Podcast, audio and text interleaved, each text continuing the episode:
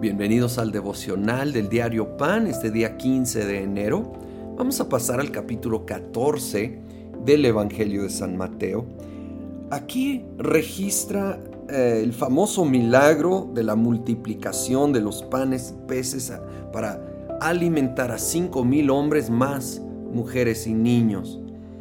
Y la historia es conocida, de hecho aparece en los cuatro evangelios, pero la verdad es crucial tener ese corazón como ese jovencito dispuesto a dar, a sembrar y confiar que lo que ponemos en manos del maestro, él, él lo bendice, lo multiplica y luego lo usa para bendecir a muchos. Alimentó probablemente alrededor de 20 mil personas.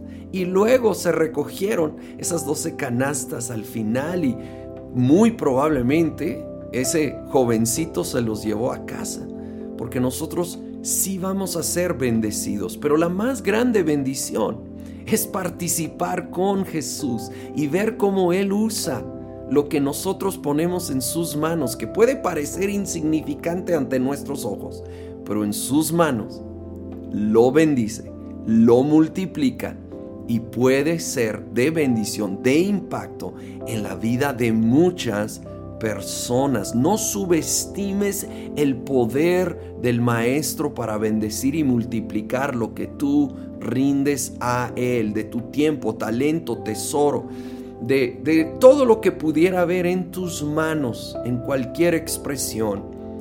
Vamos a traerlo y entregárselo a Él. Más adelante también hay otra muy conocida historia cuando los discípulos se encuentran en el barco en, en una tormenta. Jesús no está con ellos en esta ocasión y de repente ven a lo que creen primero que es un fantasma caminando sobre las aguas y luego se dan cuenta que es Jesús. Aquí en Mateo es donde nos registra la respuesta de Pedro, voy a leer versículo 28. Señor, si eres tú, respondió Pedro, mándame que vaya a ti sobre el agua. Ven, dijo Jesús. Pedro bajó de la barca y caminó sobre el agua en dirección a Jesús, pero al sentir el viento fuerte tuvo miedo y comenzó a hundirse. Entonces gritó, Señor, sálvame. Enseguida Jesús le tendió la mano y sujetándolo, lo reprendió, hombre de poca fe, ¿por qué dudaste?